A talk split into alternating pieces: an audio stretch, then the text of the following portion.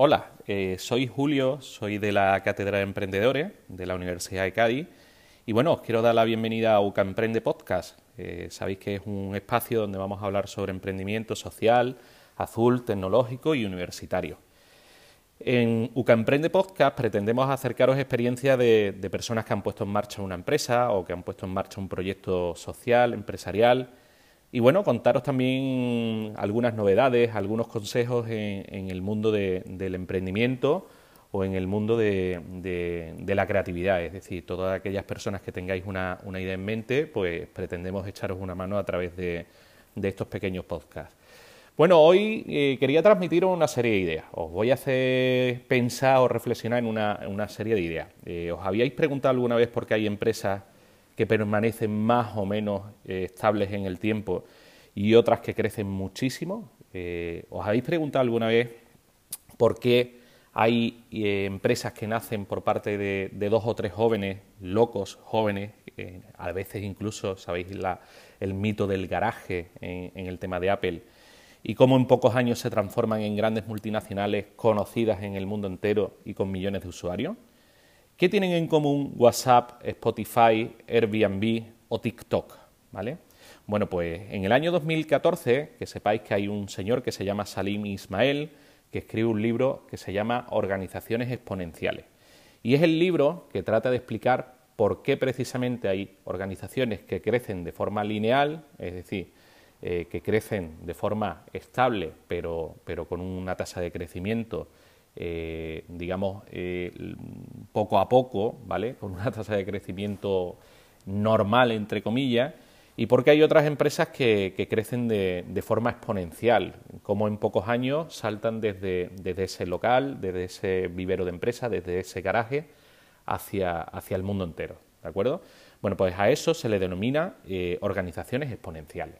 Os voy, a, os voy a poner un ejemplo de organizaciones exponenciales para que entendáis el concepto. Imaginaos Estamos en el año 2005, ¿vale?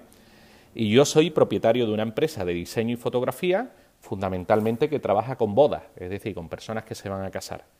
Y yo me dedico fundamentalmente a vender calendarios, álbumes, marcapáginas, pero fundamentalmente el, tipo, el típico álbum de boda, ¿de acuerdo? Entonces, para hacer un álbum de boda yo tengo que hacer fotos o incluso los novios me pasarán sus fotos de boda que le haya hecho el reportaje a algún fotógrafo, tengo que hacer la edición, tengo que hacer posteriormente el diseño del álbum, tengo que, maquetar muy bien ese álbum de fotos, después tendré que ir a una, imprenta o tendré mis propias máquinas de impresión y finalmente, una vez que imprima ese álbum que he diseñado con las fotos que he hecho o que me han pasado los novios, pues entregaré ese álbum eh, a, a, mis clientes, ¿de acuerdo? Entonces, si yo quisiera crecer, ¿vale? Acordaos que estábamos viendo el, concepto de organizaciones exponenciales, si yo quisiera crecer, pues la única forma que tengo de crecer es contratar más fotógrafos o más diseñadores que me ayuden, o incluso comprar una impresora más grande que me permita imprimir más álbumes, o montar incluso tiendas en otras localidades. Es decir, si actualmente desde Cádiz, que es desde donde hacemos este podcast, atiendo a una serie de clientes, si quiero ampliar mi mercado, pues podría plantearme la posibilidad de montar una tienda en Sevilla, en Madrid, en Barcelona, en Málaga o en, Vigo. O sea, da, exactamente igual. Pero la forma de crecer al final es invirtiendo más y haciendo un crecimiento lineal. Este es el, el, típico crecimiento. Bueno, os voy a romper un poquito esquema. Año 2020. Muchos de vosotros conocéis el caso de Hoffman. ¿vale? Eh, Hoffman tiene un portal, tiene una web, tiene una aplicación móvil donde cada uno de los clientes de Hoffman se descargan esa aplicación móvil, ¿vale? Esa aplicación móvil sirve, entre otras cosas, para hacer álbumes, lo mismo que os estaba diciendo antes. Entonces, fijaos, cada uno de los clientes se descarga la aplicación móvil y cada uno de los clientes de Hoffman es el responsable de hacer el diseño de su propio álbum, ¿vale?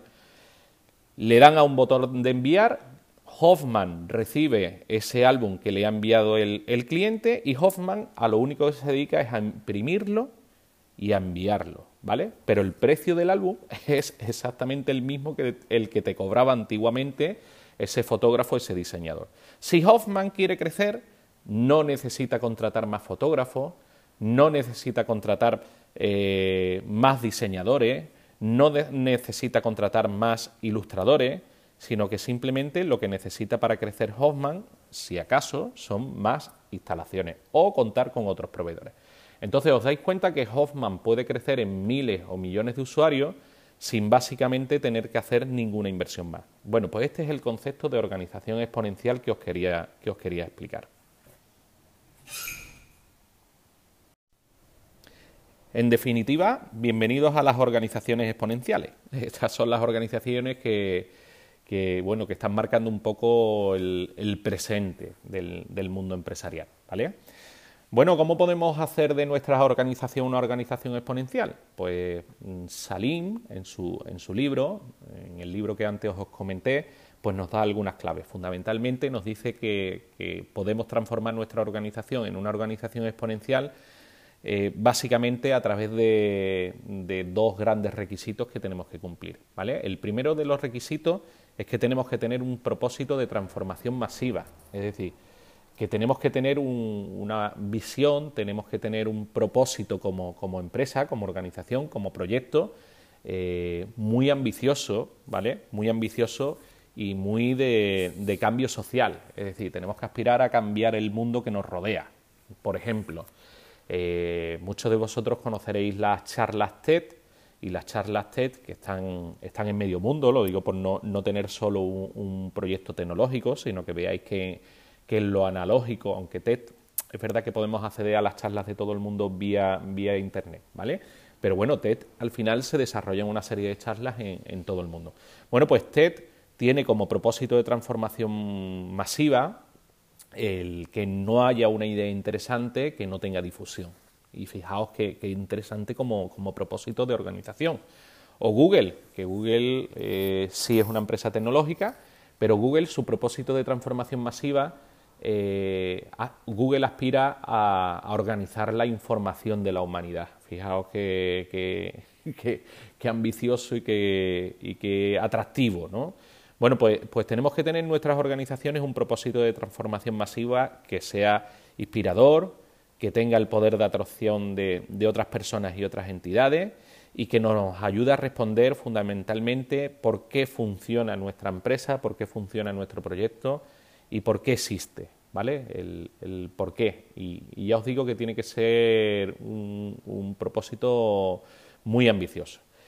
Y la segunda pata, además de tener, no basta con solo tener un propósito, sino que la segunda pata fundamentalmente pasa por una serie de, palancas, así lo llama Salim, que son básicamente una serie de, cosas que tenemos que incorporar en nuestras organizaciones y que nos van a ayudar a crecer. ¿vale? Yo en el podcast de hoy simplemente os la voy a acercar, os la voy a nombrar, pero yo espero en podcast futuro explicaros un poco mejor cada una de ellas, ¿vale? Bueno, pues estas palancas son 10 y fundamentalmente lo que se trata es de, aumentar el músculo de nuestra empresa sin necesidad de recursos eh, propios, ¿vale?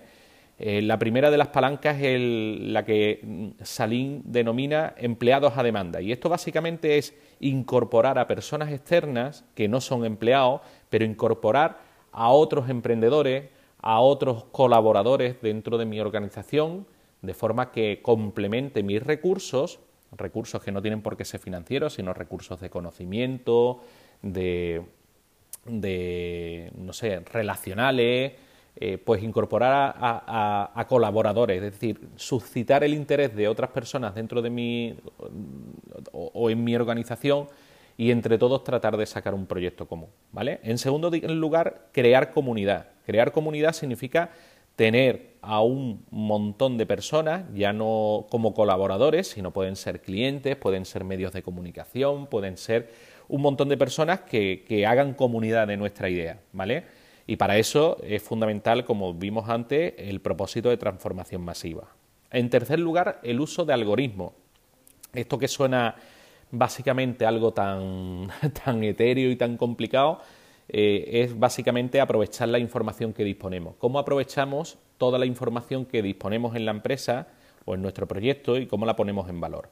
En cuarto lugar, eh, el uso de activos externos. Esto básicamente lo que te dice es antes de comprar una máquina de impresión, trata de colaborar con, personas que tienen máquinas de impresión, ¿vale? Entonces, ¿de qué forma puedo intentar incorporar recursos externos a mi organización. En quinto lugar, el compromiso. No basta con tener una comunidad, sino que tenemos que lograr que las personas estén conectadas y que sean activas en nuestro, en nuestro proyecto. En sexto lugar, el uso de interface, que básicamente es la automatización de procesos. De qué forma, utilizando todas las tecnologías Internet, podemos automatizar procesos, que sea el cliente el que se dé de alta, que sea el cliente el que meta sus datos. Eh, esto lo, entendéis muy fácilmente en toda la venta online. Al final en la venta online eh, somos nosotros los que damos de alta una vez, eso sí, los datos, pero todo el proceso está automatizado. ¿vale? Bueno, pues básicamente lo que se trata es de qué forma podemos automatizar procesos. En, séptimo lugar, o en, sí, en séptimo lugar, perdón, estaba ya casi perdiendo la cuenta, el cuadro de mando, esto significa que tenemos que medir muy bien lo que estamos haciendo y qué resultados estamos obteniendo, ¿vale? Y conecta muy bien con el siguiente, que es el octavo, que es la experimentación. O sea, el mundo del emprendimiento es un mundo de prueba, ensaya, equivócate y aprende, ¿vale? Tenemos que experimentar y asumir riesgo en probar cosas nuevas constantemente. El penúltimo, eh, la penúltima palanca es la autonomía, y esto sobre todo en, equipos grandes, que lo que te viene a decir básicamente es deja que la gente funcione, deja que la gente eh, tomen decisiones de forma autónoma. Eh, a lo mejor si vuestra empresa, vuestro proyecto es pequeñito, no tiene mucho sentido esta palanca, pero pensad que, si queremos una organización que crezca exponencialmente, necesitamos que la gente sea muy autónoma. Y por último, en décimo lugar, las tecnologías sociales. Y esto no es un, tema de redes sociales, sino es un, básicamente como el equipo de trabajo eh, somos capaces de lograr que, que, estén conectados, que confíen unos con otros y que sean transparentes en la información. Es decir, que la información sea accesible por parte de todos. Bueno, como veis, algo muy ambicioso, no es, sencillo y, ya os digo que en próximos podcasts espero poder explicaros cada uno de estos apartados, queda para, para un debate súper largo, pero bueno, me conformo con que reflexionéis eh, si, si sois capaces de, de incorporar algunas de estas, de estas palancas como filosofía de vuestro proyecto. Os espero en próximos podcasts.